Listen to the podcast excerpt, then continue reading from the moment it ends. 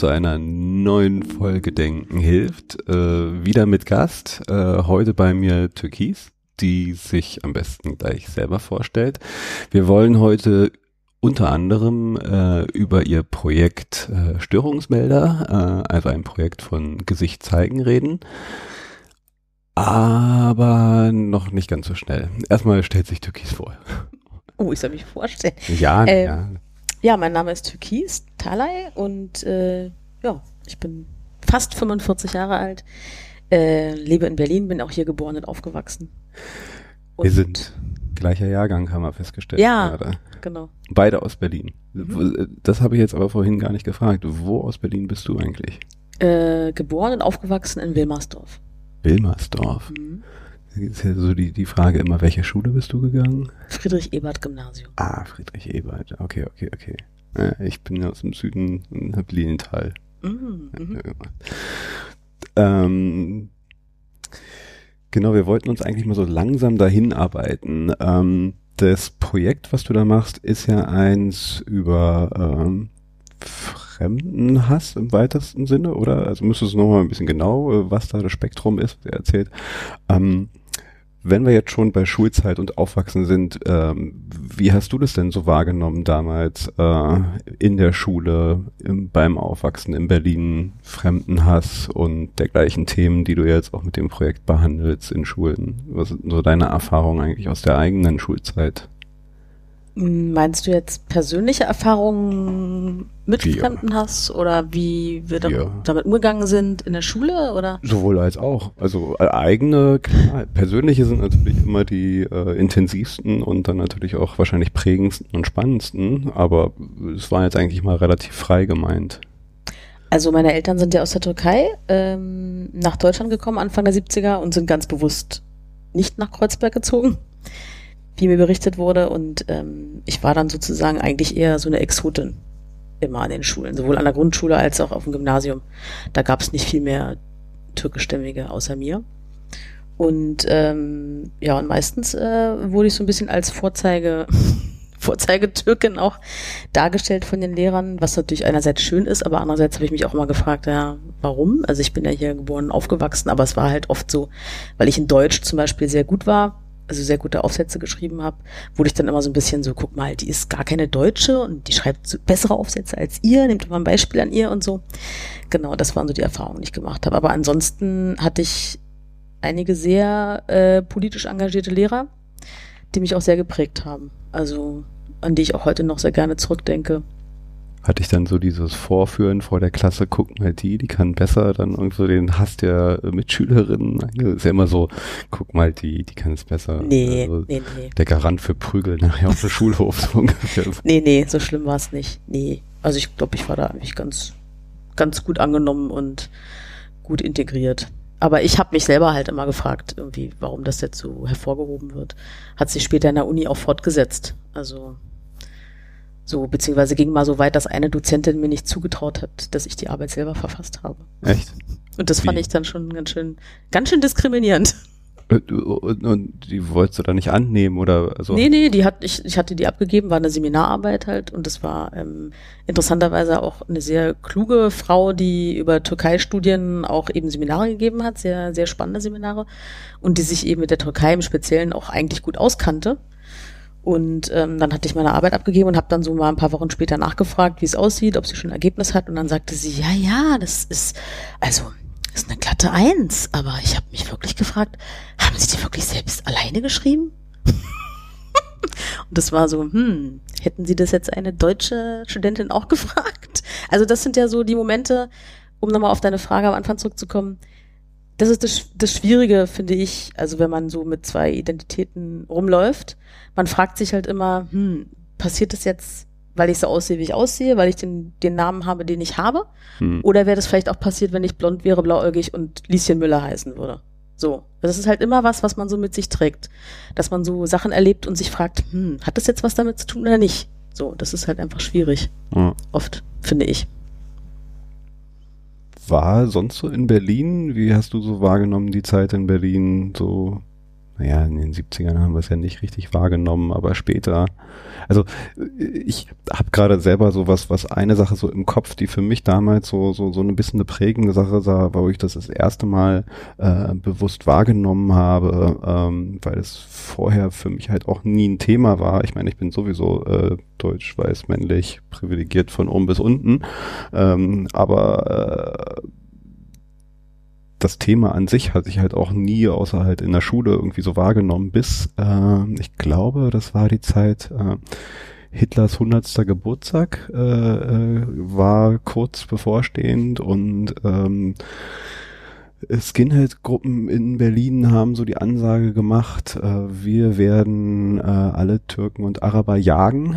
Und ich weiß noch, zu der Zeit war gerade so so Colors und diese ganze äh, Gang-Kultur äh, kam aus aus äh, Amerika hierher und das war so so die Zeit, wo sich so die ganzen ähm, Gangs dann halt so gegründet hatten, so ein bisschen halt auch Reaktion darauf. Und da habe ich das erste Mal so gemerkt, irgendwie, dass da halt so was brodelte, so was vorher für mich irgendwie überhaupt nicht so bewusst war und plötzlich äh, ja gruppierten sich da also Skinheads machten Ansagen, äh, Gangs bildeten sich in Kreuzberg und in anderen Bezirken und das zog sich ja dann eine Zeit lang durch ganz Berlin durch, dass da halt irgendwie so die ganzen äh, äh, Gangs plötzlich da waren. Mhm. Also das weiß nicht, wie du das wahrgenommen hast, aber das war so für mich so das erste Mal, dass ich so richtig ge, ge wahrgenommen habe, dass da irgendwas brodelt dann doch scheinbar schon so unter der Oberfläche. Aber das war, glaube ich, nach der Wende, ne? Kurz nach der Wende, so. Das war relativ kurz nach der Wende, ja. Also zwischen Wende und Jahrtausendwechsel muss das dann so gewesen sein. Ja. Oder war das so? Ja. Ja, also ich weiß, dass ich mich auf jeden Fall. Nee, die Türken-Gangs waren, also War das die, die vorher? ganzen Gangs waren vorher. Das ah, okay. war, äh, ich glaube, das muss alles vorher gewesen sein. Nee, das habe ich ehrlich gesagt gar nicht so mitbekommen. Hm. Irgendwie in meinem beschaulichen Wilmersdorf. Naja, ich bin aus Steglitz-Zehlendorf, also ich bin aus Steglitz, aber hing da halt auch viel in Zehlendorf rum und selbst da hat man so ein bisschen mitgekriegt. Mhm. Äh, oder wenn man dann halt nach Kreuzberg ist. Äh, Ja, das habe ich in der Tat auch oft getan, irgendwie abends mal in Club oder so, aber nee, also mich haben generell eher dann so Sachen verunsichert wie Hoyerswerda, ja. Mölln, Solingen, so die Sachen. Du hast gerade gesagt, du hast äh, total engagierte Lehrer gehabt an Mhm. der Schule, also politisch engagiert. Ähm, wir haben vorhin auch gerade noch mal ganz kurz so, so, so m, dachte ich, sollten wir vielleicht nur drüber reden, wie das eigentlich so bei uns versus jetzt ist, so mit der politischen Bildung. Ich hatte ja auch das Gefühl, dass das bei uns ähm, dieses ganze Thema Zweiter Weltkrieg, die, wie kam es überhaupt dazu? Also diese ganze Zeit in Deutschland sehr, sehr intensiv äh, durchgenommen wurde, reflektiert wurde, von den unterschiedlichsten Seiten beleuchtet wurde. Es hat mich persönlich halt, ich, ich frage mich manchmal so, mich hat's persönlich interessiert, habe ich es jetzt deswegen noch so im Kopf, weil, weil es mich interessiert hat, oder war es einfach auch äh, intensiver damals im, im Unterricht? Wie war das bei dir? Du meinst, äh, was? Also bei mir war es ähnlich. Also ich, ich stelle mir eigentlich genau die gleiche Frage wie du. Also ich habe äh, bis heute, wenn man das so nennen darf, diese Faszination für diese Zeit. Also dass ich das nach wie vor wichtig finde und eben, also dass ich alles dafür tue, dass das nicht vergessen, in Vergessenheit gerät. Und frage mich im Nachhinein auch, ob das daran lag, dass ich das so spannend fand oder ob das wirklich einfach mehr thematisiert wurde in der Schule. Aber das, was ich so heute beobachte, ist oft so eine, weiß ich nicht, also schon eher überwiegend so ein Desinteresse an der Zeit oder auch von jungen Menschen so dieses, ach ja, das haben wir jetzt schon so oft gehört und müssen wir das jetzt schon wieder besprechen? Wissen wir ja alle, dass es die Nazis gab, aber ist doch jetzt schon so lange her. So. Wird's jetzt noch genauso in der Schule? Also du hast wahrscheinlich mehr Einblick in, in, in Schulstoff gerade, so wird's noch genauso wahrgenommen, äh, durchgenommen in der Schule? Also meines Wissens ja, wird es wohl schon. Mhm. Wobei das, glaube ich, auch von Schulform zu Schulform unterschiedlich ist. Also ich habe es jetzt bei meiner Tochter mitbekommen, ja, es wird und wurde durchgenommen.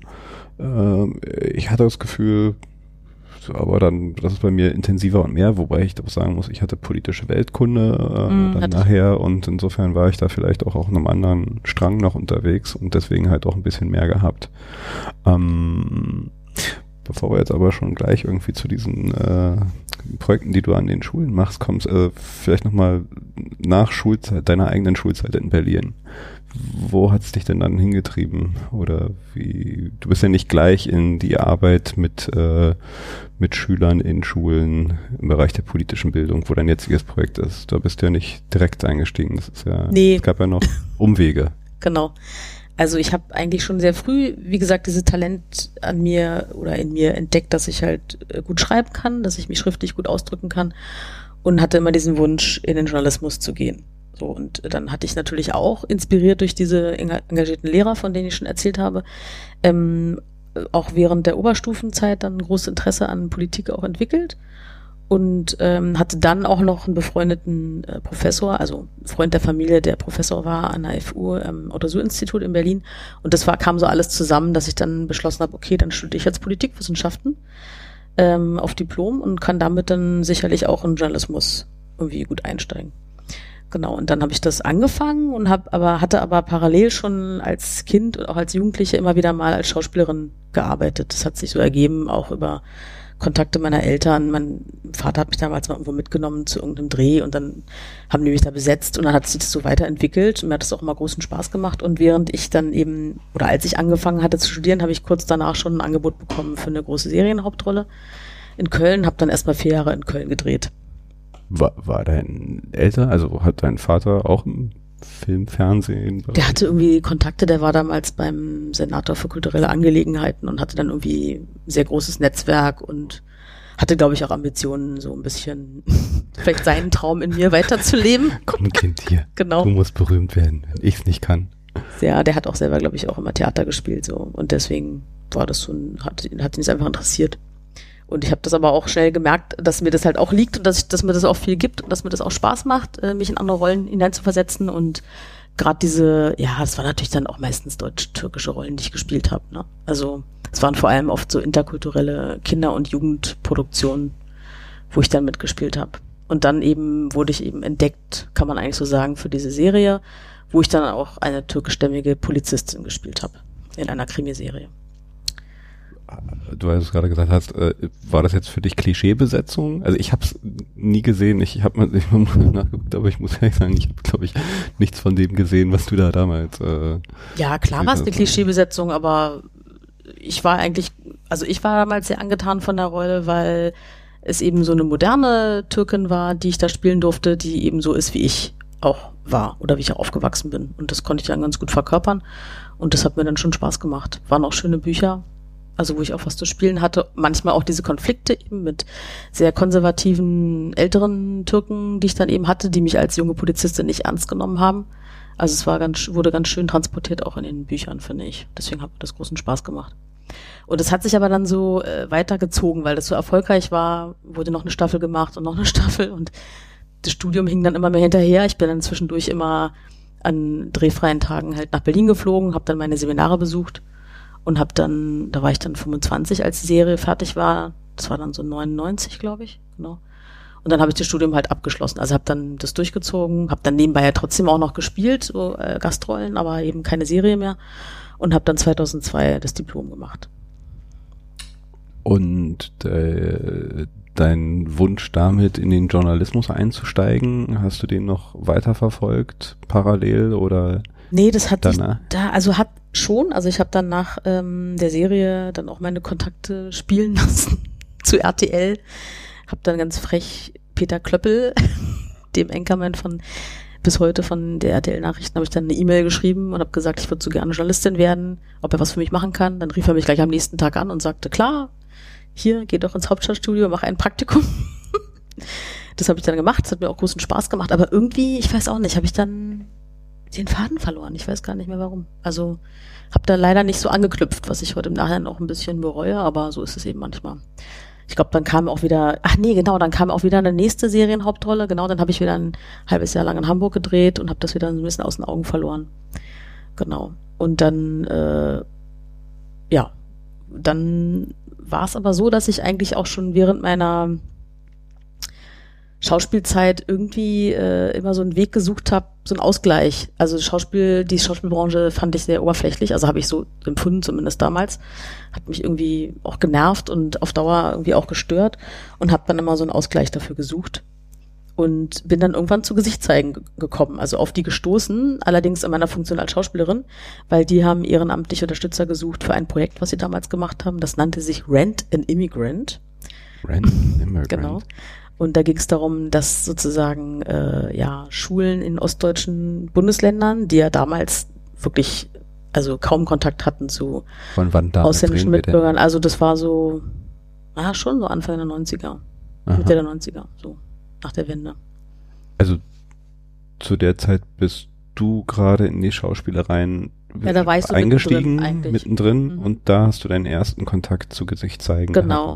Jetzt musst du aber noch mal ganz kurz äh, Gesicht zeigen als Initiative beziehungsweise Institution erklären und erzählen, was die so alles treiben und was da so zugehört. Das ist ja schon etwas umfangreicher, was Gesicht zeigen so tut. Genau. Stimmt, jetzt muss ich mich korrigieren. Ich habe gesagt Anfang der 90er, das stimmt gar nicht, weil Gesicht zeigen hat sich nämlich 2000 erst gegründet. Ah, Und der Auslöser waren schon die Vorkommnisse in Hoyerswerda und Mölln und Solingen, wo sie gesagt haben, na, das kann so nicht weitergehen, da muss was gegen getan werden. Und ähm, haben das eben am Anfang mit Kampagnen erstmal gestartet, ne? dass sie eben Kampagnen durchgeführt haben im gesamten Bundesgebiet ähm, und eben sich lautstark eingesetzt haben gegen Rechtsradikalismus. Wer, wer sind denn Sie? Wie gründete sich denn das? Also es wird ja jetzt unterstützt halt auch durch diverse äh, äh, ja, bundesparteiliche Töpfe, Mhm, Ministerien auch, aber die, der, Ursprung war wahrscheinlich ein anderer. Das war jetzt Ja, damals war das, waren das irgendwie ja, ganz normale Vereinsgründung, mehrere Menschen, die sich da eben stark gemacht haben. Wer das jetzt genau war, weiß ich auch nicht mehr. Also äh, es sind auf jeden Fall die Geschäftsführerinnen geblieben, die damals das, glaube ich, auch mitbegründet haben, meines Wissens. Und ähm, genau, und das ist sozusagen ein Teil des Vorstands und die haben sich damals eben stark gemacht, haben damals aber viel eben auch mit Prominenten zusammengearbeitet. Also viele Prominente haben das, haben den Verein halt von Anfang an auch unterstützt. Ähm, also an Namen fällt mir jetzt gerade spontan ein, Iris Berben, äh, ähm, Iris Berben, wen gibt's noch so? Also von damals, von Anfängen, da will ich gerade, da so gab, fällt mir jetzt eigentlich keiner mehr so richtig ein. Aber es war, gab im Laufe der Zeit immer wieder Prominente, die es unterstützt haben. Und ich glaube, so kamen die auch auf mich. Also die haben eben türkisch bzw. migrantische Prominente gesucht, ne, für dieses Rent and Immigrant Projekt und haben eben gefragt, ob ich Lust hätte, an ähm, vorzugsweise Brandenburger Schulen zu fahren, um sozusagen, also es, der Sinn dahinter oder die Idee dahinter war, den Schülern, Schülerinnen und Schülern einfach zu zeigen, guck mal, es gibt auch erfolgreiche Migranten, die was erreicht haben hier in Deutschland, die eben auch was tun für die Gesellschaft, ne? Und also es waren nicht nur Schauspieler, es waren eben auch der israelische äh, Journalist oder der iranischstämmige äh, Chirurg, ja, es war halt alles bunt gemischt. Und die Idee war so ein bisschen dann an die Schulen zu fahren, mit denen so einen Workshop zu machen und denen auch von seinem Beruf einfach zu erzählen. Also schon richtig direkt mehr in die, die ostdeutschen Bundesländer Ja, äh, ganz gezielt. Also Mhm. da, wo man ja, na gut, ich meine, das war jetzt nicht ganz nach der Wende, aber man muss ja dazu sagen, in, in Ostdeutschland ähm, die äh, Migranten oder beziehungsweise die Menschen, die halt nicht aus Deutschland kamen, die waren ja da, aber halt abgekapselt Mhm. zum größten Teil vom Rest der Gesellschaft. Also äh, gab es ja so gut wie keinen Kontakt. War das so ein bisschen das Ziel, halt auch überhaupt erstmal so Kontakte herzustellen? Ja, ja, genau. Also eben diese, diese, eigentlich letzten Endes ist ja Fremdenhass nichts anderes als Angst vor dem Fremden. Ne? Und wenn man das nicht kennt, dann hat man natürlich Angst. So. Und darauf, davon ausgehend war eben die Idee, wir bringen jetzt erfolgreiche Migranten an diese Schulen, damit die einfach mal jemanden kennenlernen und auch einfach mal sehen, ach guck mal, da gibt's irgendwie auch ganz coole so dabei, da müssen wir jetzt keine Angst davor haben. Das war, glaube ich, so ein bisschen die Idee. Und ich bin dann da hingegangen und habe dann so, also auf freie Schnauze, also Gesichtszeigen hat mich da auch machen lassen, mir so Sachen überlegt, habe mir dann so Szenen rausgesucht aus meiner Serie, die ich damals gedreht habe, äh, womit die mich ja auch verbinden konnten, weil sie mich ja eben kannten aus dem Fernsehen, habe ich dann mit denen so Szenen nachgespielt und genau, und bin dann so mit denen ins Gespräch gekommen. Und da bist du dann, also das war ja schon ein bisschen bevor du da äh, richtig eingestiegen bist, sondern so ein bisschen deine, äh, in Anführungszeichen, Gastrolle. Und äh, richtig eingestiegen bist du dann nach deinem Studium 2002 mit, äh, also musst du jetzt sagen. Nee, äh, nee, gar nicht. Nee, nee. Also 2000, das ging dann so ein, zwei Jahre, das Projekt, dann war das auch wieder vorbei. Das ist ja oft so, dass es dann nur so zeitlich begrenzt gefördert wird und dann ist es irgendwie ausgelaufen. Und dann habe ich erstmal den Kontakt verloren, auch zu Gesicht zeigen, habe dann so eben, ja, Familie gegründet, natürlich Kinder bekommen, ab und zu mal noch was gedreht, aber eigentlich war ich dann wirklich mehr zu Hause bei den Kindern. Und als meine Tochter dann in den Kindergarten kam, das war so 2013, habe ich dann gesagt, okay, jetzt möchte ich gerne auch wieder was machen. Mit der Schauspielerei war das schwierig, ähm, so weil mein Mann damals auch viel unterwegs war und ich dann eben auch beschlossen habe, okay, wenn ich jetzt auch noch unterwegs bin, das wird dann schwierig. Ich versuche irgendwas zu finden hier in Berlin und habe dann eben überlegt, was kann ich machen und hatte so die Idee, was interkulturelles zu machen mit Kindern und Jugendlichen. Das war so meine Ausgangssituation, worauf ich Lust hatte. Und ich wusste, ich kann gut mit Jugendlichen und mit Kindern und dann habe ich überlegt, wen kann ich da fragen? Und dann kam ich halt wieder auf Gesicht zeigen, habe dann da angeklopft und gesagt, Mensch, können wir uns mal treffen? Und die waren auch total offen, die Geschäftsführer, haben gesagt, ja, Mensch, komm vorbei, sprechen wir mal. Und dann war das eben so, dass ich denen mein Konzept vorbere also vorgestellt habe, was ich mir überlegt hatte. Ich wollte halt an Schulen gehen und so interkulturelle Projekte machen, also als Nachmittagsprogramm so freiwillig irgendwie und dann äh, haben die gesagt, ja, das ist halt nicht so einfach in Berlin, es ist halt schwierig, weil das über die ganzen Träger läuft und es gibt halt nicht so eine zentrale Stelle, wo man halt herantreten kann, das muss man sich alles selber arbeiten. Aber wenn du Lust hast, mit Jugendlichen zu arbeiten, dann arbeite doch hier bei uns. Wir haben ja so einen Lernort, siebenmal jung heißt der. Der war damals halt noch nicht so alt, den gab es ja erst zwei Jahre oder so. Und der ist in S-Bahn-Bögen Bellevue. Das sind halt mehrere Räume und das ist eine Ausstellung, eine interaktive Ausstellung für Jugendliche, die ähm, also sich stark thematisch ähm, konzentriert auf die Zeit des Nationalsozialismus, aber von dort ausgehend wir immer wieder versuchen, den Bogen zu spannen zu heute. Also wir versuchen sozusagen die Jugendlichen, die zu uns kommen, äh, eben thematisch ranzuführen an die Zeit damals, aber eben auch zu gucken, okay, was war, waren denn die Gemeinsamkeiten der Jugend von damals und von heute? Im Endeffekt hatten sie die gleichen Themen, die sie interessiert haben und die gleichen Wünsche und die gleichen Träume. Ist halt gar nicht so anders als heute. Und das ähm, davon ausgehend werden da eben zu mehreren Themen Workshops durchgeführt, täglich in dieser Ausstellung. Und dort habe ich dann halt angefangen, als freie Teamerin zu arbeiten. Und da kommen dann Schulklassen im Rahmen ihres Regelunterrichtes, mhm. äh, wenn sie halt gerade den Nationalsozialismus durchnehmen, hin? Äh, nicht nur, also es gibt ganz, ganz verschiedene Ansätze. Es gibt ähm, welche, die zum Beispiel eine Fahrt nach Auschwitz planen und dann eben zur Vorbereitung auf diese Fahrt dann zu uns kommen und dann ähm, konzentrieren wir uns eben darauf. Ähm, es gibt aber auch zum Beispiel ein Projekt, das nennt sich Cha ähm, ähm, Change Agent. Das bedeutet einfach nur, also haben wir jetzt so genannt, klingt so ein bisschen hochtrabend, aber das bedeutet nichts anderes, als dass jeder ein Veränderungsagent ist. Also jeder von uns kann was verändern in der Gesellschaft. Da versuchen wir eben die Jugendlichen zu stärken darin, dass wir sagen, du bist wichtig für die Gesellschaft. Auch wenn du im Kleinen was machst, ist es wichtig für die Gesellschaft. Ähm, und das ist zum Beispiel auch nochmal so ein Workshop, den wir machen. Also wir machen zu verschiedenen Themen Workshops. Und die Schulklassen kommen dann immer zu uns. Und wir besprechen das vorher mit den Lehrkräften, was sie so für Themen haben in der Klasse, was sie sich wünschen. Und dann stricken wir eigentlich auch immer für jede Klasse ganz speziell den Workshop. Und wie ist so deine Wahrnehmung äh, von den Kids? Wie nehmen die das an oder wie nehmen sie das Thema als solches an? Ich stelle mir gerade so vor, ich meine gut, zu der Zeit, wo ich aufgewachsen in Berlin war, halt äh, Diversität größtenteils beschränkt auf äh, türkische, jugoslawische, italienische, so halt wie die äh, Gastarbeitergeneration, das waren so meine Klassenkameraden, aber mittlerweile leben wir in Berlin ja halt noch in, in, in viel diverseren äh, Umfeldern. Ähm, ich frage mich da halt gerade so, ich sehe es bei meiner Tochter, das ist überhaupt kein Thema, äh, das halt für, für manche halt äh, ja sowas äh, äh überhaupt kein Thema mehr ist, weil sie halt in einer sehr bunten Welt aufwachsen. Aber auf der anderen Seite nehmen wir ja hier auch wahr, dass es halt dann doch schon auch äh, ein Ruck in die andere Richtung geht. Wie, wie nimmst du das so wahr mit den Kids, die da so hinkommen und wie gehen die damit um? Oder was haben die da mit schon für Bilder und vielleicht auch Vorurteile im Kopf?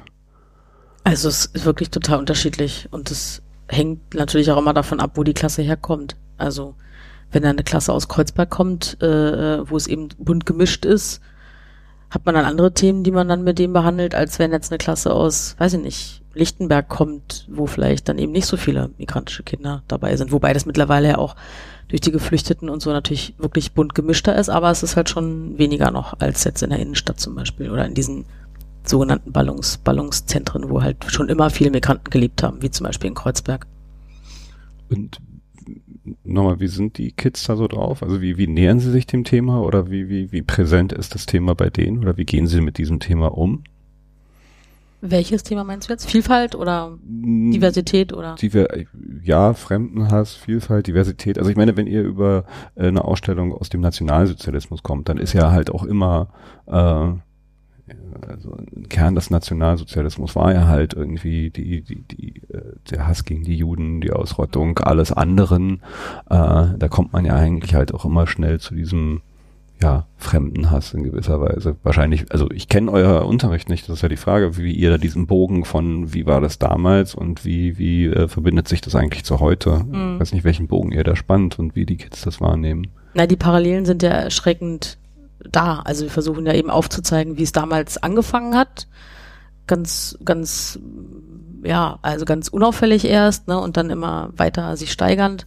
Und ähm, ja, und bei manchen gibt's dann schon so einen Aha-Effekt, dass sie dann sagen, ach stimmt, das ist ja manchmal heute auch schon so irgendwie. Und ähm, und das, wir arbeiten immer sehr prozessorientiert. Das heißt, ähm, wir machen halt viele Methoden, viele ähm, Spiele auch und nähern uns das spielerisch. Das heißt, man kann da auch mal gar nicht so genau sagen, wenn die Klasse jetzt geht, so jetzt das und das haben sie jetzt mitgenommen, sondern das entwickelt sich meistens dann danach auch. Und dann kriegen wir manchmal auch Feedback von den Lehrern, dass sie dann sagen, ja, wir haben dann nochmal zwei Wochen später darüber gesprochen und da ist dann manchen wirklich nochmal sowas aufgegangen und was denen vorher gar nicht so klar war. Also das ist eher so ein Impulse setzen und auch mal eine andere, andere Richtung, also eine Sache von, anderen, von der anderen Seite vielleicht auch mal zu betrachten. Das ist halt das, was wir gerne erreichen möchten bei den Jugendlichen. Wenn ich jetzt so gerade nochmal in den Nationalsozialismus, ich meine, das war ja so die Phase halt auch, wo richtig Medien und Propaganda in einer Art und Weise eingesetzt wurden, wie sie wie es vorher noch nicht gab. Das ist ja auch so, so, so ein Lehrstück irgendwie, wie plötzlich Propaganda und, und, und Werbung auch genutzt wurde, also im negativen Sinne. Jetzt leben wir in der Zeit des, des, äh, der sozialen Medien, wo es halt noch ganz andere und noch, noch irgendwie viel mehr Verstärkung gibt. Spannt ihr da so einen Bogen oder äh, erkennen halt äh, Kids von heute, dass teilweise da Techniken von damals auch heute noch äh, auch wenn es jetzt ganz andere Dinge wie, wie äh, Twitter, Facebook, Snapchat, Instagram sind, aber dann doch irgendwo die gleichen Mechaniken so greifen. Mhm. Genau, also das zeigen wir ihnen teilweise auch auf, kommt dann immer auf die Workshop-Formate eben an, aber wir haben zum Beispiel auch einen Workshop, den haben wir jetzt letztes Jahr entwickelt, zum Thema Rechtspopulismus, wo wir dann eben auch äh, mit, mit Covern von Zeitschriften arbeiten und ihnen halt auch aufzeigen, wie Medien eben auch natürlich Propaganda machen können, ne? bestimmte Medien eben auch äh, die Meinung oder auch das, ja, so das Denken auch ein Stück weit auch lenken können, wenn man sich darauf einlässt und wenn man da, dass sie einfach versuchen sollen, achtsam zu sein und auch Dinge zu hinterfragen. Was ist so dein Gefühl? Wie, wie, wie, äh,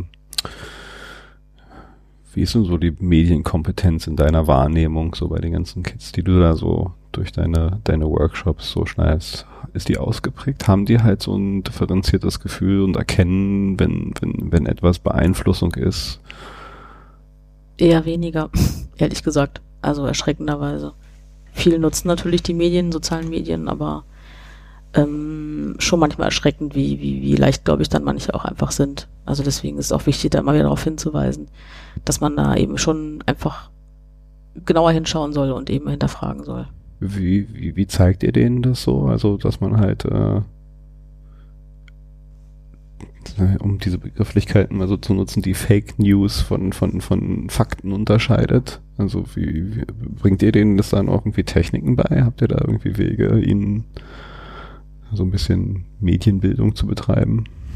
Nee, weil das jetzt ehrlich gesagt nicht so im, im, Mittel, im Mittelpunkt steht unserer Arbeit. Also wir zeigen natürlich schon, wie gesagt, was ich gerade gesagt habe mit den Zeitschriftencovern und so, zeigen wir schon auf, aber wir haben natürlich auch zeitlich immer nur einen begrenzten Rahmen. Also wir arbeiten drei bis vier Stunden mit denen zusammen und in der Zeit kann man natürlich jetzt auch nicht alles beackern, ne? Aber man kann halt sozusagen Sachen ansprechen und Sachen anschneiden und einfach darauf hinweisen. Und meistens ist es dann so, dass die Lehrkräfte das, wenn es engagierte Lehrkräfte sind, dann eben im Nachgang dann nochmal aufgreifen und noch weiter bearbeiten. Oder sie buchen nochmal einen weiteren Workshop, wo wir dann nochmal in die Tiefe gehen können. Hast du da mal so richtig krasse Erfahrungen gemacht, wo du so, oh Gott, was war das jetzt gerade? Ist irgendwas? Also ich finde es manchmal wirklich erschreckend, dass auch gerade so ältere Jugendliche, also wir haben manchmal dann auch so äh, Jugendliche, die in der Ausbildung sind, ne, die oder äh, oder auch FSJ, wobei FSJ da weniger, aber eben ja Jugendliche, die in der Ausbildung sind oder schon ältere, also gar, gar, gar keine Jugendlichen mehr, sondern so Anfang 20-Jährige, ähm, wo ich da manchmal wirklich erschrocken bin, wie desillusioniert die teilweise sind. Also wenn es auch um Fragen geht, wie bist du oder fühlst du dich als einen wichtigen Teil der Gesellschaft, dass viele dann sagen, nee, warum? Ich kann doch eh nichts ändern dran, dass es so ist, wie es ist und die da oben machen doch sowieso, was sie wollen und da kann ich ja gar nichts dran ändern. So, also das finde ich manchmal schon ganz schön erschreckend. So, wo ich mich auch frage, bin ich jetzt zu idealistisch irgendwie? Ähm, weil ich immer versuche aufzuzeigen, na, du hast doch Möglichkeiten, geh wählen, also wo viele auch sagen, ja, und dann gehe ich wählen und dann, es bringt doch auch nichts. So. Also das ist schon was, was ich immer wieder feststelle, wo ich einfach dann auch echt erschrocken bin, woher das kommt. Ich habe ja so das Gefühl, da gibt es so, so, so eine äh, Spaltung aber auch. Also ich, ich nehme das hier und da auch wahr. Auf der anderen Seite, wenn ich mir jetzt äh, so anschaue, wie, wie, wie stark sich doch auch Jugendliche bei Fridays for Future und, und äh, ja, und, und das ist ja nicht nur der Klimawandel, halt, da, da, da docken ja auch immer mehr Themen an. Also, dass sich da plötzlich auch wieder eine, äh, eine Generation anfängt zu begeistern, äh, da bin ich dann gar nicht äh, mehr so desillusioniert, wie ich es auch teilweise manchmal war, wenn ich mal so nachgefragt habe und merkte so, die wissen da nichts von, die interessieren sich da nicht für Nachrichten, scheißegal kann sowieso nicht ändern. Also mhm. genau solche Sachen habe ich auch wahrgenommen. Aber äh, dann gibt's da aber auch genau die anderen auch wieder. Ich weiß nicht, woran das liegt. Es ist halt so eine reine, äh, ja, woran liegt es, dass das halt so manche so, so dann jetzt plötzlich ihr Engagement entdecken und manche halt aber so desillusioniert sind? Oder wandelt sich das vielleicht gerade? Ja, gute Frage. Das bleibt wahrscheinlich abzuwarten. Ist ja alles noch relativ frisch und neu. Also ich ich glaube schon, dass es oft auch was mit dem Elternhaus zu tun hat. Natürlich nicht nur, aber wenn halt die Eltern desillusioniert sind, dann sind es wahrscheinlich die Jugendlichen im Zweifel auch. Oder es ist, glaube ich, schwieriger, dann da auszubrechen. Oder vielleicht auch erst recht. Also ich weiß es nicht, kann ich jetzt nicht so, nicht so genau beantworten. Das Projekt, was du jetzt aber machst, ist noch ein bisschen anderes. Also du bist jetzt gerade bei einem Projekt ähm, Störungsmelder. Mhm. Erzähl doch noch mal ein bisschen was von dem. Was macht ihr denn da in dem Projekt jetzt? Das sind keine Workshops in diesen Bögen, in dieser festen Stätte, sondern da geht ihr richtig in die Schulen rein. Genau, also bei Siebenmal Jung, so heißt die Ausstellung in den S-Bahn-Bögen Bellevue, da kommen die Klassen zu uns. Und der Störungsmelder, den gibt es jetzt schon im elften Jahr von Gesicht zeigen, ist sozusagen das Projekt, wo wir nach außen gehen, wo wir im gesamten Bundesgebiet Schulen besuchen, die sich bei uns beworben haben ähm, und die Interesse gezeigt haben, dass sie gern so ein Projekt durchführen würden bei uns, äh, bei sich an der Schule. Und ähm, dann gehen wir an diese Schulen, besuchen die und haben, das ist das Besondere an dem Projekt, immer einen prominenten Störungsmelder mit dabei. Also das Projekt heißt Störungsmelder, weil der prominente Mensch in dem Falle ähm, sozusagen die Gedanken stört. Ja, also das ist so ein bisschen der Sinn dahinter. Ähm, ja, wenn da vielleicht gewisse Gedanken so verfestigt sind, da gewisse Meinungen, dann geht der Störungsmelder rein und, und sagt, nee, versuch doch mal nochmal das von der anderen Seite vielleicht zu betrachten und versuch doch mal den Blickwinkel einzunehmen. Und das ist immer sehr hilfreich, weil die Prominenten ja sehr unterschiedliche Persönlichkeiten sind, unterschiedliche Biografien mitbringen und es ist immer sehr ähm, bereichernd, auch wenn die dann mit dabei sind, weil sie eben von ihren eigenen persönlichen Erfahrungen berichten oder eben auch ihre eigene Haltung mit ins Gespräch reinbringen. Wie kitzelt ihr diese Störung heraus? Also wie, wie, wie kommt ihr dann zu diesen Punkten, dass ihr merkt, so, okay, du hast hier eine weiß ich nicht, was, was für eine Art von Störung ist das? Wahrnehmungsstörung oder was, von welchen Störungen redet ihr denn Nee, da? nee, oder? es geht darum, dass der, dass der Störungsmelder stört, also sozusagen einfach da ein bisschen was in Bewegung bringt. Darum geht es. Und was und wie, also wie ist das Setting und wie ist so ein Ablauf dann? Also ihr erzähl doch mal ein bisschen, wie so eine Einheit abläuft, wie lange ist das, was tut ihr da, wie, in welchem Setting kommt ihr da überhaupt rein, in welchem Kontext werdet ihr da eingeladen in die Schulen?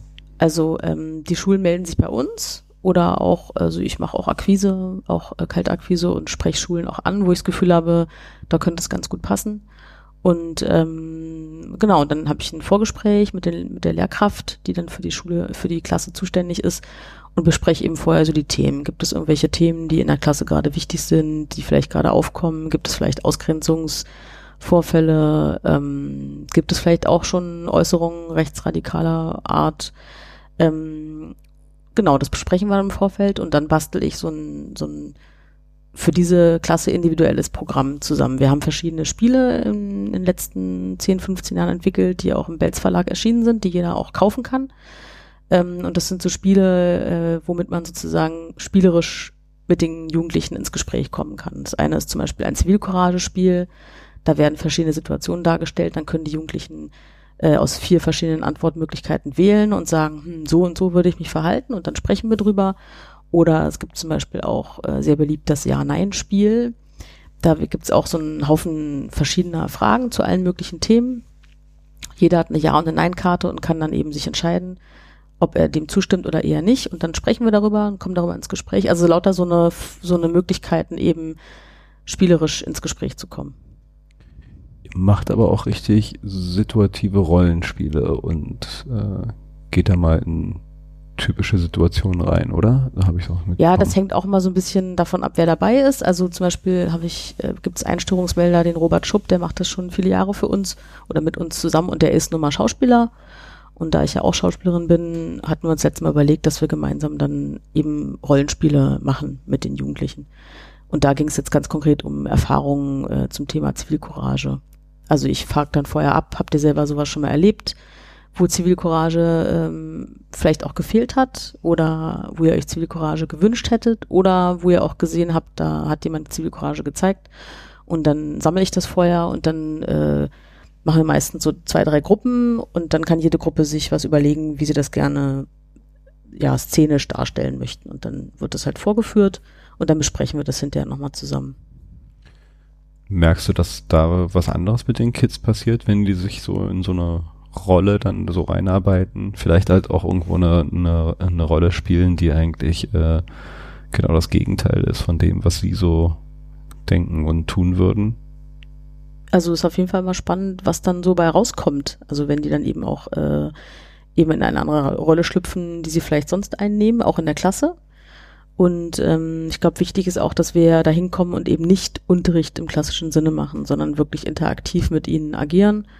Und dadurch fühlen sie sich oft auch sehr viel freier, äh, auch von sich zu erzählen oder eben auch sich zu öffnen. Also ich finde es auch immer wieder beeindruckend, wie offen viele äh, Jugendliche da uns gegenüber sind, die uns ja nun gar nicht kennen. Und wir kommen ja wirklich nur für ein paar Stunden da an diese Schule, äh, für drei, drei bis vier Stunden maximal. Und das ist trotzdem immer wieder ähm, ja schön auch zu sehen, dass sie da eben das auch so annehmen und auch dankbar sind dafür in den meisten Fällen. Was kommen denn da so für, also wie öffnen sich denn die Kids da, was kommt denn da so raus, was vorher vielleicht äh, ein bisschen im Verborgenen noch war? Na, zum Beispiel eigene Ausgrenzungserfahrungen, eigene Mobbing-Erfahrungen, wo dann manchmal auch die Lehrkräfte hinterher sagen, wow, das habe ich gar nicht gewusst, ja, so. Also sowas zum Beispiel. Mhm. Genau, Mobbing, äh, das Stichwort ist ja jetzt durchaus ein Thema, was äh, finde ich zumindest nochmal so eine andere Dimension heutzutage annimmt, im Gegensatz zu früher. Also gerade auch durch die sozialen Medien merkt ihr jetzt da irgendwo auch so eine andere Qualität mit, mit zunehmenden Social Media Kanälen, wie jetzt sich plötzlich so Ausgrenzung und, und, und Mobbing so darstellt. Ja, auf jeden Fall. Also die sozialen Netzwerke sind ja ein wunderbares, äh, wunderbare Plattform, um jemanden zu mobben, wenn man das gerne möchte, mit einem Fake-Profil zum Beispiel, was schnell erstellt ist und dann halt diskreditierende Fotos hochladen. Ähm, das sind natürlich auch Themen, die wir dann mit den Jugendlichen besprechen, wo wir dann eben auch darauf hinweisen. Da gibt es natürlich Persönlichkeitsrechte und ähm, also versuchen halt wirklich auch immer so an die Empathie zu appellieren. So, dass man einfach immer wieder mal versuchen soll zu gucken, wie fühlt sich jetzt derjenige eigentlich, wenn ich sowas mache. Habt ihr es auch schon mal gehabt, dass ihr da voll gegen eine Mauer gerannt seid? Ja, gibt es auch. Gibt auch, äh, also es gab auch schon Erlebnisse, wo einem dann auch der blanke Fremdenhass äh, entgegengeschlagen ist. Also das gab es auch schon. Aber gut, das greife ich dann auf und nehme das als Herausforderung und gehe dann nochmal halt richtig rein in das Thema. Und dann gibt's natürlich immer welche, die dann auch abblocken. Aber ähm, ich sag mir immer, wichtig ist ja auch die zu erreichen, die schweigende Mehrheit, die dann vielleicht einfach sich nicht trauen, was zu sagen, aber die zu stärken, dass die einfach wissen hinterher, wenn wir da rausgehen, ach cool, aber eigentlich ist es auch gut, dann auch mal was zu sagen oder ich traue mich nächstes Mal vielleicht einfach mal was zu sagen, wenn die wieder irgendwas Blödes gesagt haben zu jemand anders oder auch zu mir selbst. Wenn solche Sachen aufbrechen in so einer Situation, äh, hast du das dann auch schon erlebt, dass sich da halt auch ein Diskurs zwischen den Schülern entspannt hat? Also dass dann halt auch plötzlich so, weiß ich nicht, Lagerbildung, die gegeneinander oder beziehungsweise miteinander irgendwie das Thema angegangen sind. Also wenn du sagst, irgendwie da, da wurde äh, offener Fremdenhass äh, geäußert, gibt es dann Situationen, wo die Schüler das untereinander halt auch diskutieren und ausmachen? Oder ist es dann eher so Ruhe, Stille? Nee, meistens ist es schon so, dass wir dass wir schaffen, also auch mit Hilfe des Störungsmelders oft ähm, sind ja oft auch Personen, die dann auch sehr emotional werden, was auch gut ist, finde ich. Also ich bin ja die pädagogische, ähm, der pädagogische Part in dem Ganzen. Ich muss natürlich mal so ein bisschen abwägen, wie weit kann ich gehen. Ähm, aber der Störungsmelder ist ja da relativ frei. Also der, der kann dann sozusagen diese Rolle übernehmen und auch wirklich mal emotional werden und sagen, ey, das ist doch total scheiße. Wie, du kannst doch nicht sagen, dass, äh, dass der Ali, der da neben dir sitzt, stinkt. Das geht doch nicht. Wie fühlt er sich jetzt so? Und das ist dann immer so eine Situation, wo man die dann damit konfrontiert, ähm, wo ich schon glaube oder hoffe zumindest, dass sich da dann auch was, was bewegt in denen, auch wenn es in dem Moment nicht zeigen wollen. Habt ihr ich frage mich jetzt gerade, ich musste jetzt gerade so dran denken, was ja immer wie Kinder, wenn sie ganz, ganz klein sind, kennen sowas wie fremden Hass ja nicht. Ähm, ich frage mich da immer noch so an welchen Punkten und, und wie gesteuert entsteht sowas eigentlich bei Kindern, wenn es dann halt schon in, der Schule äh, so aufkommt, an, an welchem Punkt und, und wie entsteht da halt der Fremdenhass? Äh, oder wird er in die Köpfe der Kinder reingepflanzt?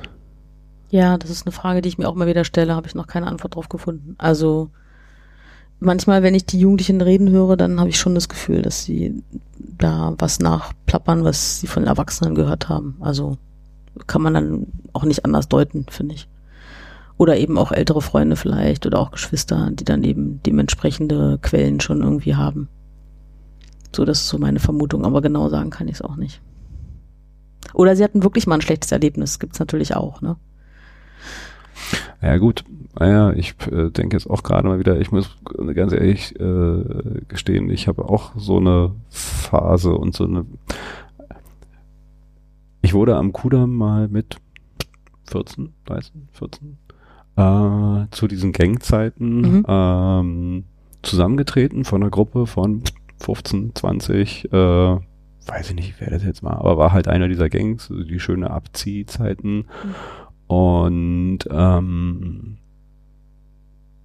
also ich war da halt auch in gewisser Weise echt traumatisiert, weil vorher war es für mich überhaupt kein Thema, irgendwie so dergleichen. Äh, na klar, wenn man in Berlin unterwegs ist, man ist sich halt, äh, als Berliner weiß da halt irgendwie, gibt halt, gibt, halt immer irgendwo so Gruppen und, und Gangs. Aber das war für mich insofern schon traumatisch, äh, und bin danach auch echt eine Zeit lang mit, mit Messer rumgerannt und habe dann angefangen, Kampfsport zu machen und bin auch so ein bisschen in diese äh, so, so eine Gruppe reingekommen, die dann zu härter gerannt sind und dann halt irgendwie so Sprüche geklopft haben. Und ich merkte halt auch so, wie ich das aufsaugte. Mhm. Also wie ich halt da auch für empfänglich war aus so einer Erfahrung. Und erst als ich äh, die Schule gewechselt habe und bin dann ja nach Amerika gegangen, äh, ein Austauschschüler ja mit, mit 15 zu 16 rüber, erst da dann halt irgendwie wieder das gebrochen ist, indem ich dann halt irgendwie so diese sozialen Kreise verlassen habe. Also es gibt halt auch so eine Phase, ähm, wo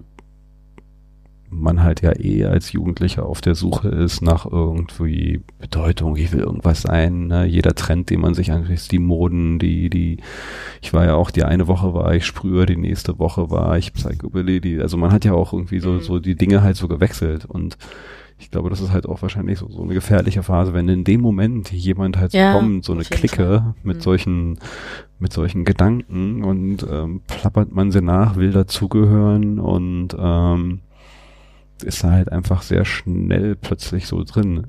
Glück, also denke ich jedoch aber auch, äh, man ist genauso eigentlich äh, schnell da eigentlich auch wieder herauszuholen. Also bei mir ging es halt dann auch so, so plötzlich war ich in einem anderen Setting drin und, und merkte so irgendwie so, oh Gott, was habe ich da eigentlich für einen Schwachsinn irgendwie so mhm. rumgeplappert irgendwie und nachgekrölt und wie konnte ich nur. Aber es ging schnell. Es, äh, und wahrscheinlich ist das damals wie heute genau so ein Problem vielleicht einfach noch verstärkt durch mhm, so eine. Auf jeden Fall. Äh, naja, wir hatten halt damals auch nicht so den, den, den ungehemmten Zugang äh, über Internet zu wahnwitzigen, rechtspopulistischen und sonstigen äh, äh Hass. Den gab's halt damals nicht. Damals wurden dann halt so, so ein paar Kassetten mit verbotener Musik irgendwie so hin und her gereicht und ich will gar nicht wissen, was man da jetzt irgendwie so alles noch so hm. nur so eben durch Eingabe einer URL kriegen kann. Ja, auf jeden Fall. Also dazu haben wir zum Beispiel, fällt mir gerade ein, auch ein ganz, äh, ich weiß gar nicht, ob wir das war, ins Gesicht zeigen oder jemand anders, aber wir haben ihn auf jeden Fall auch ein paar Mal schon gezeigt in unseren Workshops. Da, das ist halt so ein kurzer Film äh, über einen Jugendlichen, ähm, der halt immer im gleichen Setting beginnt, also immer in seiner Wohnung oder er hat Stress mit seinen Eltern, mit seiner Mutter und mit seinem Stiefvater und ist halt sauer und rennt dann raus und trifft eben einmal auf äh, Rechtsradikale und schließt sich denen halt an und wird dann halt Nazi.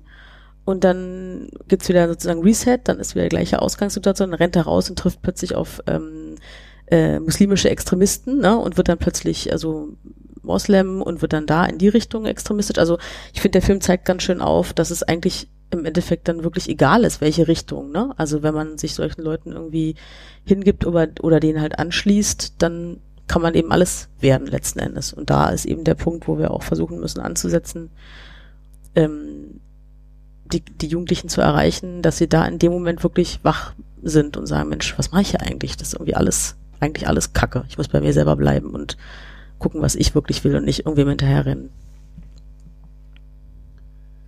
Sind, ja. Ich frage mich gerade so, ob, ob heutzutage so, so die, ähm,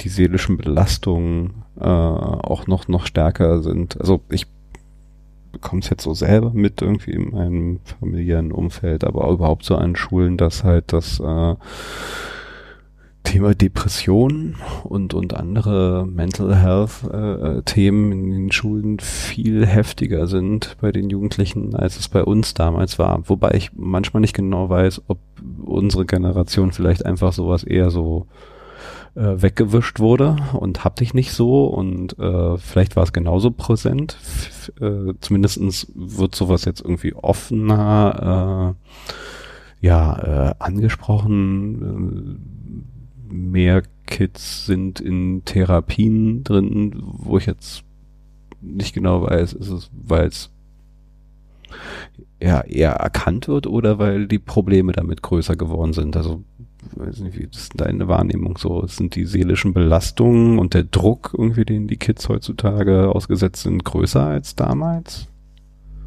Also ich glaube schon insgesamt, dass der Leistungsdruck einfach größer ist. Aber, aber ich glaube auf die gesamte Gesellschaft. Also alles hat sich verändert, äh, Lebenshaltungskosten sind gestiegen. Ähm, ich glaube, auch die Erwachsenen haben einfach mehr Druck, äh, äh, Leistung zu bringen und sozusagen auch ihr Leben so weiterleben zu können, wie sie gerne möchten. Und das überträgt sich auch auf die Jugendlichen.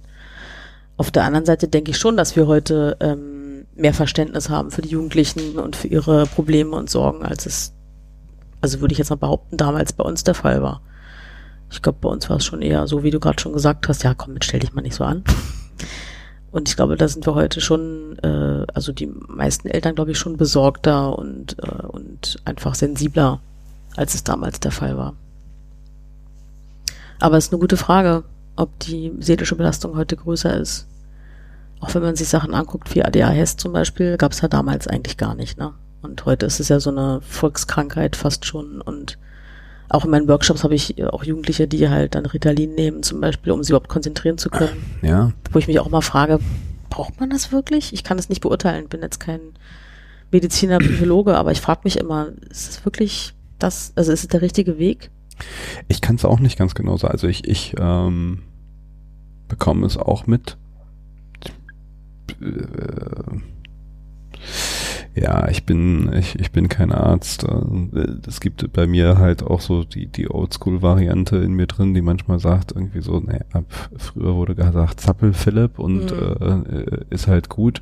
Heutzutage werden sie gleich mit äh, Medikamenten äh, gestellt. Ich bin grundsätzlich äh, alles, was Medikamente betrifft, sehr, sehr, sehr zurückhaltend. Also ja, ich bin auch. da kein großer Freund von. Ähm, ich habe eine Freundin, die ähm, ich müsste die eigentlich mal wieder kontaktieren. Die hatte ein Projekt, auch ein Studienprojekt über die Uni äh, gefördert, ähm, in Schulen reinzugehen und äh, mit denen zu meditieren. Mhm. Um halt äh, so halt Ausgleich und vielleicht genau das gleiche hinzukriegen, was man mit, mit Ritalin und so äh, macht. Ich gibt bestimmt medizinische Indikationen, wo es halt notwendig ist, aber ich kann mir vorstellen, dass man halt auch ja mit mit solchen Dingen wie Meditation, Achtsamkeit und halt überhaupt mal so ein bisschen so Dinge runterfahren äh, schon einiges erreichen kann, weil das, was heutzutage auf jemanden so einprasselt an Eindrücken alleine schon, ja, also äh, früher gab's ARD, ZDF, dritte, DDR 1, DDR 2. Ja, das, das war so natürlich. ungefähr so die Medienwelt, mit der wir aufgewachsen sind. Äh, wenn ich mal so sehe, in welchen, in welcher Taktung äh, äh, Impulse auf das Gehirn irgendwie so einwirken, die alle Aufmerksamkeit wollen und brauchen, das es ist bestimmt nicht ganz ohne zusätzlich zu so einem Schuldruck, der plötzlich irgendwie in zwölf Jahren muss das gemacht werden, was wir damals mit 13 Jahren noch irgendwie locker uns Zeit nehmen konnten für. Mhm. Und ist ja auch alles, auch das ganze Studium auch viel verschulter mittlerweile als zu unseren Zeiten. Also ich kann mich erinnern, mein Politikstudium war eigentlich, ich wusste nur, ich muss bis dann und dann, also bis zum Vordiplom halt die und die Scheine zusammen haben. Wann ich die mache, wo ich die mache, war völlig egal. Also konnte ich mir alles selber so zurechtlegen, wie es mir gepasst hat. Und mittlerweile ist ja alles total verschult, ne? Also in dem Semester das, in dem Semester das. Also wo man sich wirklich dran halten muss. Und äh, genau, also ich glaube, dass diese Medien, äh, ähm, der Medienkonsum auf jeden Fall auch, auch, ein, auch ein ganz wichtiger Punkt ist, warum die Jugendlichen heute eben auch völlig überfordert sind teilweise. Setzt ihr äh, Medien sonst so ein in euren Projekten? Also bei Gesicht zeigen äh, weniger. Wo ich das allerdings mache, ist, ich bin auch noch als freie Teamerin ähm, tätig für die Bundeszentrale für politische Bildung im Netzwerk Verstärker, wo wir auch ähm, Konzepte durchführen mit Jugendlichen im gesamten Bundesgebiet und da, die sind halt sehr medienlastig. Also da ist es so, dass am Ende des zweitägigen Workshops, da gehen wir halt zwei Tage an eine Schule und machen jeweils sechs Stunden mit den Schülern und Schülerinnen, also da haben wir schon mehr Zeit, ins Thema reinzugehen und am Ende entsteht halt immer ein Produkt. Also ein kleiner Film oder manchmal auch nur ein GIF, je nachdem, worauf die Lust haben. Genau, so, das, das ist schon immer sehr medienorientiert. Und ist da so die Begeisterung größer, stärker? Ist auch mal ganz unterschiedlich. Also manchmal ist so, dass wir da hinkommen und am ersten Tag eher erstmal drauf hinarbeiten, ne? also thematisch sozusagen äh, Sachen besprechen und am zweiten Tag dann eben in das Produkt einsteigen und dann gibt es Klassen, die da total begeistert sind und dann wieder Klassen, wo nicht so viel bei rumkommt, aber das ist auch in Ordnung. Also das Angebot machen wir denen und und meistens kommt aber dann schon was Schönes bei raus. So. Du hattest vorhin gesagt, wenn du die, die Schulen, die du jetzt ähm, also wo ihr mit dem Störungsmelder hingeht, dass du die teilweise auch raussuchst, dir äh, nach welchen Kriterien suchst du dann Schulen aus oder was ist für dich ein Indikator, wo man sowas mal machen müsste? Also der die die Zielgruppe ist ja relativ fest definiert ähm, ähm, in in dem Antrag, ne, der bewilligt worden ist vom Familienministerium, dass wir strukturell benachteiligte Jugendliche in erster Linie erreichen sollen und das äh, möglichst im ländlichen Raum. Also ich versuche dann eben nicht Schulen in Großstädten irgendwie jetzt gezielt anzuschreiben, wo ja schon viele Angebote an politischer Bildung ähm, da sind. In Berlin zum Beispiel ist der Markt auf jeden Fall ziemlich äh, dicht und die Schulen sind da, werden da quasi überschwemmt mit Angeboten, sondern ich versuche dann wirklich Schulen zu erreichen, die irgendwo weiter draußen liegen und die einfach dann total froh sind, wenn überhaupt mal jemand zu ihnen kommt. Ist natürlich dann immer sehr aufwendig, also für drei Stunden dann halt sieben Stunden im Zug zu sitzen, hin und zurück. Ähm, aber ich finde, der Aufwand lohnt sich, weil die immer dann auch sehr dankbar sind und, und äh, ja, und sich einfach freuen, dass sich jemand die Zeit nimmt und zu ihnen kommt. Und wie ist so der, also erzähl doch mal Unterschied so zwischen den Berliner Schulklassen und den ländlichen Schulklassen. Äh, was, was ist da so für dich der größte Unterschied? Wie, wie zeigt sich das, wenn ihr mit dem hm. Programm da oder hier seid? Hm, kann man immer gar nicht so genau sagen, aber also ich will das auch nicht so allgemein so darstellen darstellen, als wenn jetzt Berliner Schulen alle da total äh, gelangweilt wären oder so. Also das ist auch immer ganz unterschiedlich. Aber ähm, so im ländlichen Bereich ist es halt schon so, dass es einfach, ja, einfach äh, dann immer schon so eine Vorfreude da ist und man dann auch schon so empfangen wird. Ähm, und das ist ja auch ein Zeichen von Wertschätzung, ne? dass jemand sich in Zug setzt und sieben Stunden dahin fährt, um mit denen einen Workshop zu machen. So, und da, das finde ich schon immer ähm, schon schön, wenn man da diese Dankbarkeit dann auch einfach spürt. Die kommt auch von den Schülern. Ja, ja. doch.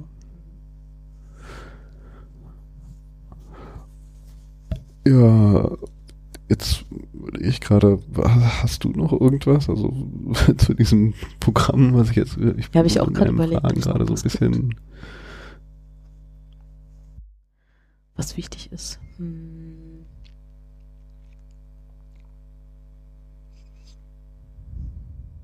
Also mir ist auf jeden Fall noch wichtig auch ähm, was mir halt immer wieder auch so äh, klar wird, was man, was einem vielleicht auch manchmal gar nicht so bewusst ist, dass es ja auch viele, also gerade in der Zielgruppe strukturell benachteiligter Jugendliche, ähm, die Schule oft der einzige Ort ist, der ihnen Halt gibt und der ihnen Geborgenheit gibt, was halt immer wieder total traurig und erschreckend ist, mitzubekommen. Ähm, und weshalb ich das auch so wichtig finde, die Arbeit, die ich mache. So, ähm, wenn ich da hingehe, dass ich dann einfach merke, dass ähm, ja, also dass die Schüler manchmal auch wirklich, äh, wenn die Sommerferien anstehen, äh, schon total Angst haben, weil sie wissen, dass zu Hause halt niemand ist, der sie auffängt oder der sich um sie kümmert. So. Wie definiert sich strukturell benachteiligt da nochmal genau dann? Also ja, gibt's verschiedene Punkte, also klar angefangen von sozial äh, schwachen Familien, ne? also wo einfach wenig Geld da ist und äh, wenig Möglichkeiten, auch den Jugendlichen was zu bieten, aber eben auch ähm, wenig Interesse oft eben auch da ist, was natürlich manchmal auch mit dem einen, also nicht immer, aber oft mit dem anderen eben auch verknüpft ist. Ähm, dann aber auch äh, ähm,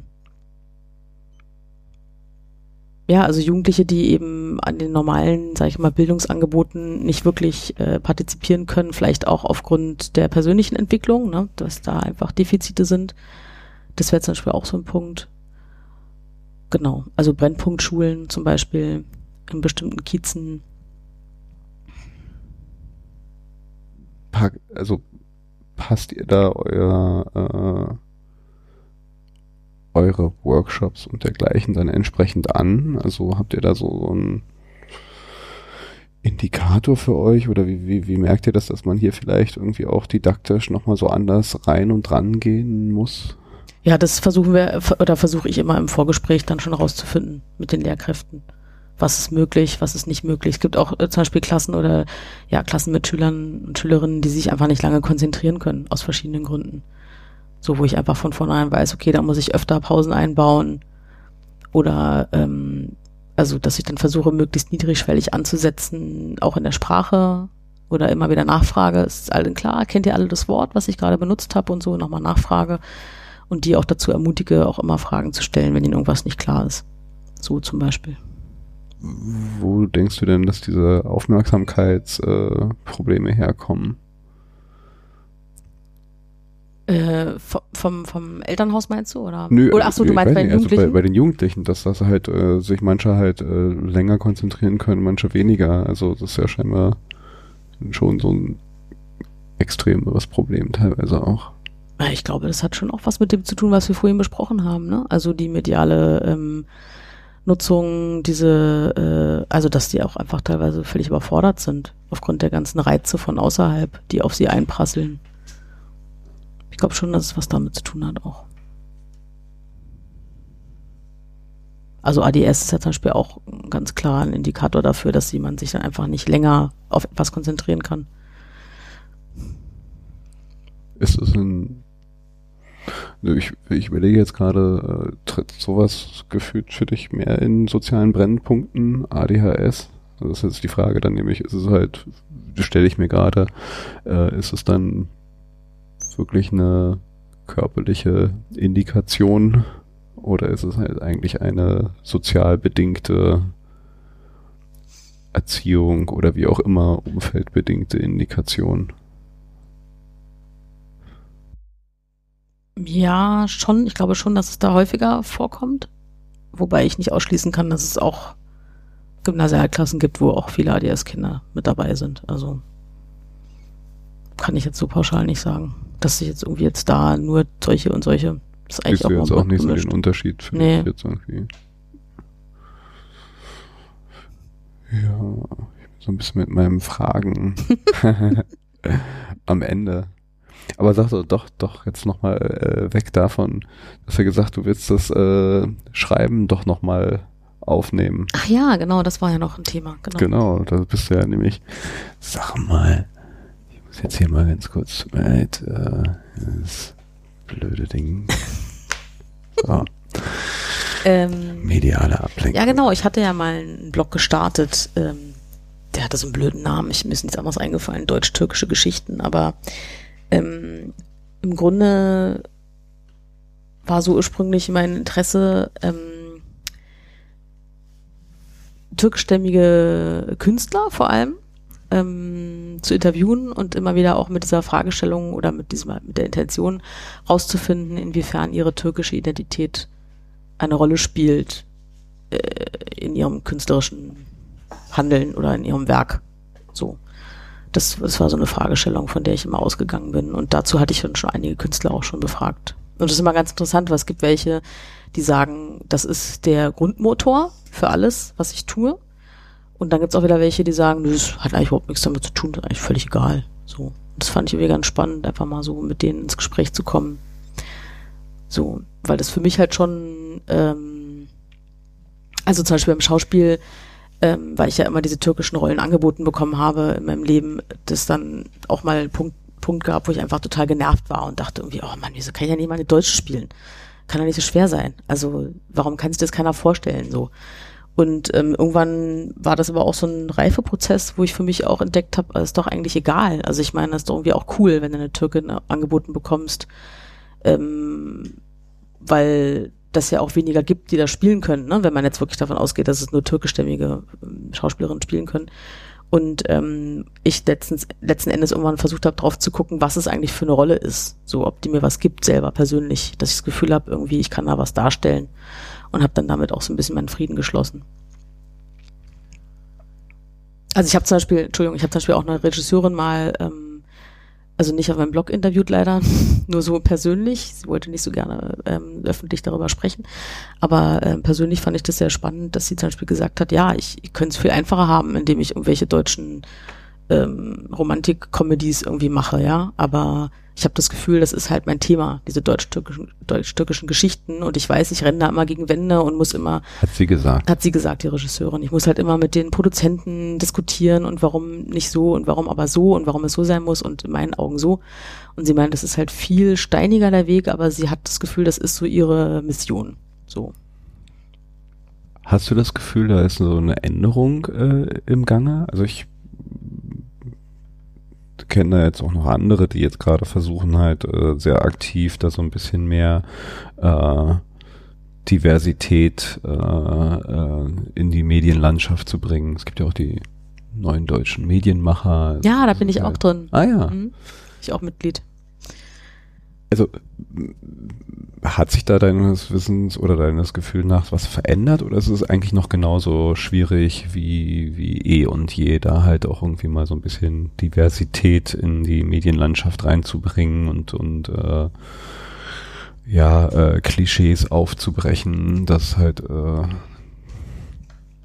die Rolle halt muss halt immer äh, die schwarze Person ist immer das, äh, die türkische Person ist immer so äh, charakterisiert. Also ich finde, Oder, oder, oder. also es gab schon mal eine Zeit, wo es auf jeden Fall mehr thematisiert wurde und wo es so einen Aufschwung gab, ne? Also mit Filmen wie, ich denke jetzt an Fatih Akin, Kurz und Schmerzlos, ähm, Almanja, Herzlich Willkommen in Deutschland, alles preisgekrönte Filme. Und da hatte ich so das Gefühl, wow, jetzt geht mal was los und jetzt kriegen wir auch wieder mehr Rollen, wir türkischstämmige Schauspieler. Dann ist es aber irgendwann wieder so abgeebbt. Also ich finde jetzt im Moment ist eigentlich nicht viel anders. Leider. Habe ich so das Gefühl, mein subjektives Empfinden. Ich weiß nicht, wie du das siehst, aber.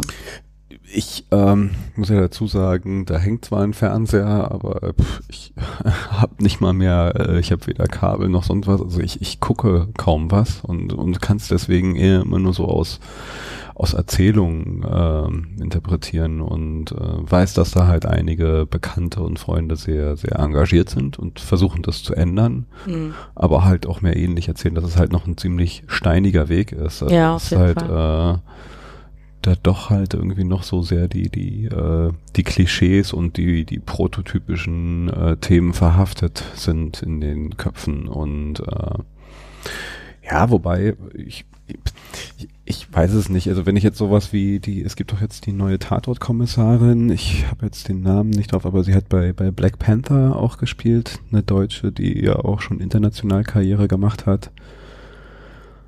Äh, aber jetzt nicht türkischstämmig. Nee, Nee. ähm, ähm, sch eine schwarze Aha, Schauspielerin. Ähm, ich komme auf ihren Namen nicht. Deutsch. Ah, ich habe den Film nicht gesehen, leider. Noch nicht. Groß. Naja, wie gesagt, ich bin nicht so, so Tatort. Ich habe es jetzt nur mitbekommen, dass es halt die erste ähm, äh, schwarze Frau, Tatortkommissarin und halt auch mal so so etwas, was halt außerhalb von Klischees ist, Mhm. äh, mal so in der Besetzung, aber halt wohl dann doch immer noch die die Ausnahme. Ja.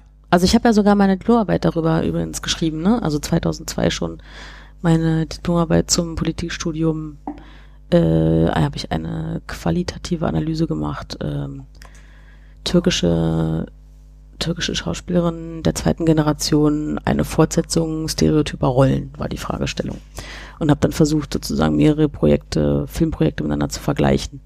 Also Türkinnen in Hauptrollen und Türkinnen in kleineren Nebenrollen und bin dann zum Schluss gekommen, dass eigentlich je kleiner die Rolle ist, umso klischeehafter ist sie meistens, ja, weil der Zuschauer eben so schnell wie möglich erkennen muss, was es jetzt für eine Figur ist und was was für eine Rolle das jetzt sozusagen ist und was für eine, für eine wie wichtig sie jetzt ist für, für die für die Dramaturgie und habe dann auch Interviews geführt mit äh, Redakteuren und so. Es war irgendwie ganz spannend und habe mich da so ein bisschen selber dran abgearbeitet. Also das ist, glaube ich, auch ein ganz gutes ähm, Schlusswort zu dem Thema. Ich glaube, dass meine Generation sich da noch ein Stück weit an diesem ganzen ja, abarbeiten wird. Und ich hoffe, dass die nächste Generation das dann einfacher hat. Und dass dann, dass sie dann angekommen sind. Hoffe ich. Ja, ich, ich, ich würde das auch hoffen, aber manchmal denke ich mir halt so,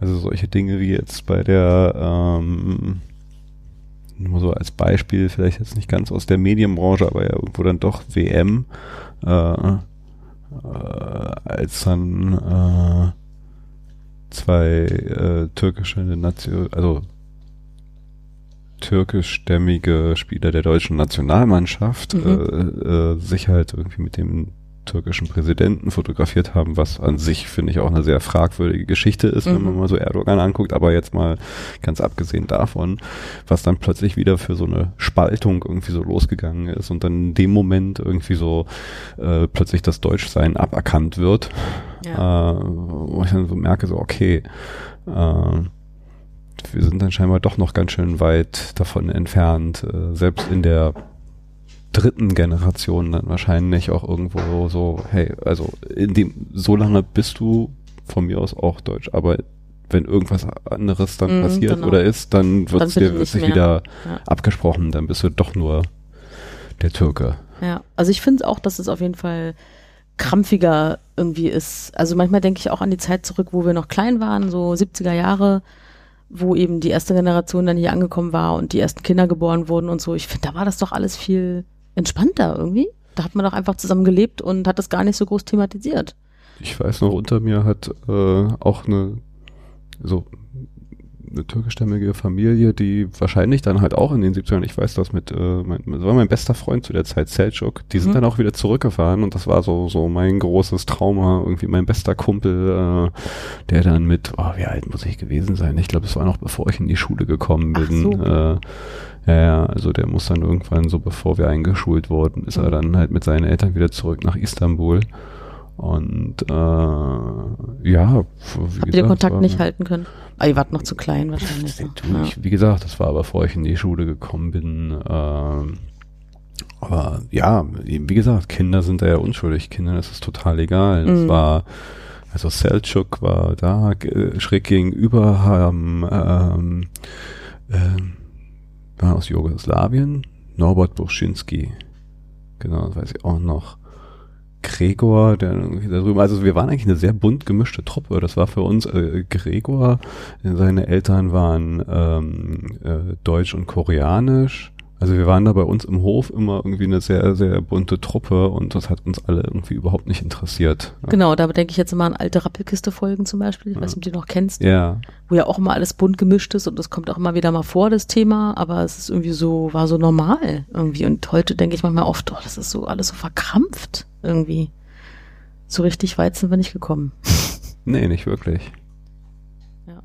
Umso wichtiger solche Projekte. Wobei, äh, ich das Gefühl habe, dass so wichtig solche Projekte sind, das muss noch auf einer ganz anderen Ebene was passieren. Also wenn wir nicht irgendwie eine andere Art von, von äh, neuer Definition von Identität hinkriegen, dann sind das immer nur leider Gottes Pflaster, die wir, glaube ich, irgendwie mm. so rauf machen. Also das ist das, also ich, ich habe selber noch keine Antwort.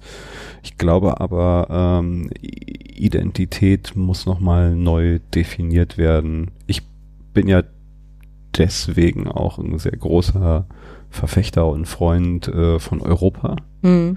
Also so in meiner Vision, in meinem Traum äh, lösen wir vielleicht halt auch immer mehr so diese ähm, nationalen Identitäten mehr auf. Ich würde mich lieber als Europäer identifizieren, der dann halt aus Berlin ist und halt äh, und das liegt im, im Bundesland Deutschland oder von mir aus auch wie auch immer, aber halt irgendwie so diese dass halt auch immer alles mehr aufweicht und ein bisschen größer wird und äh, ein bisschen vielfältiger davon sich aus. Und wenn wir das hinkriegen könnten, vielleicht kriegen wir dann halt auch ein bisschen mehr äh, dieses ganze, ähm, ja, du bist Türke, du bist Deutscher, du bist dies, du bist das äh, weg, weil dann sind wir halt alle sowieso mhm. Europäer. Und vielleicht kriegen wir es von da aus dann immer noch ein bisschen weiter ausgedehnt und diese ja, Globalisierung mal zu einem positiven. Ja. Hoffentlich. Hoffentlich. Obwohl ja gerade Europa gerade auf dem Prüfstein steht. Aber das ist ein anderes Thema. Ja, aber umso mehr muss man halt, finde ich, das aufladen mit, mit solchen ähm, positiven Ideen und Visionen. Das, das, das ist das, was äh, ich finde halt fehlt. Also solcher äh, Enthusiasmus der, der ist ein bisschen abhanden gekommen. Das finde ich auch schade. Also ich würde mhm. den gerne wieder so, so pushen, weil es ist eine großartige Geschichte. Also das ist das, das Beste, was wir, ne, wenn man sich, um, um den Bogen zu spannen, ne, deine, deine Projekte, die du an den Schulen machst über den Nationalsozialismus. Also wenn man mal bedenkt, wo, wohin wir gekommen sind von einer Zeit, die jetzt ja gar nicht so lange her ist. Mhm wo sich äh, ein Großteil der Völker in Europa abgeschlachtet haben. Ja. Äh, und jetzt sitzen wir hier 70 Jahre später in einem vereinten Europa äh, mit all den Vorteilen und, und dann doch irgendwie schon äh, also diesen Weg, den wir gegangen sind. Also das, das äh, finde ich ist schon eine großartige Geschichte, die man eigentlich mal viel mehr spielen müsste und und ja da halt auch irgendwo mehr äh, eine positive Vision wieder äh, erschaffen müsste. Weil eigentlich ist es schon großartig, was wir geschafft haben, wenn man mal so die Geschichte sich anguckt. Ja, auf jeden Fall. Ja. Genau. Ah aber auch ein fragiles Gut. Ein fragiles Gut. Also umso mehr äh, gilt es halt, jeden Tag dafür zu kämpfen. Genau. Hei, hei, hei. In diesem Sinne. Das ist ein pathetisches Schlusswort jetzt, oder? Stimmt. Ja, aber eigentlich ein ganz gutes. Insofern, mehr Europa, mehr, mehr miteinander statt gegeneinander und mehr Bewusstsein für die Vergangenheit, weil äh, also ich, wenn man sich die mal anguckt, äh, kann man doch sehr, sehr froh sein, wo wir jetzt stehen und dieses äh, pessimistische, was ja halt oft mit, mit finde ich, äh, Fremdenhass auch einhergeht. Also der entsteht ja halt auch aus einer gewissen Trostlosigkeit und Pessimismus, finde mhm. ich. Äh, kann man da vielleicht auch mal wieder so ein bisschen da wegbringen, wenn man denkt so, ey, früher war schlimmer. Mhm, das stimmt. Sehr schön, das hat mich gefreut, dass wir es hier gemacht haben. Hund wird auch schon ganz unruhig. Ich glaube, wir müssen hier langsam. Falls sich äh, alle fragen, komischen Geräusche im Hintergrund. Genau, äh, der Hund äh, fängt an, Socken zu fressen und äh, gleich auch den Tisch anzuknabbern vielleicht. Gut, dann äh, lass uns hier einen Cut machen. Ja, vielen Dank. Vielen lieben Dank, hat mich sehr gefreut. Mich auch. Bis dann. Tschüss. Tschüss.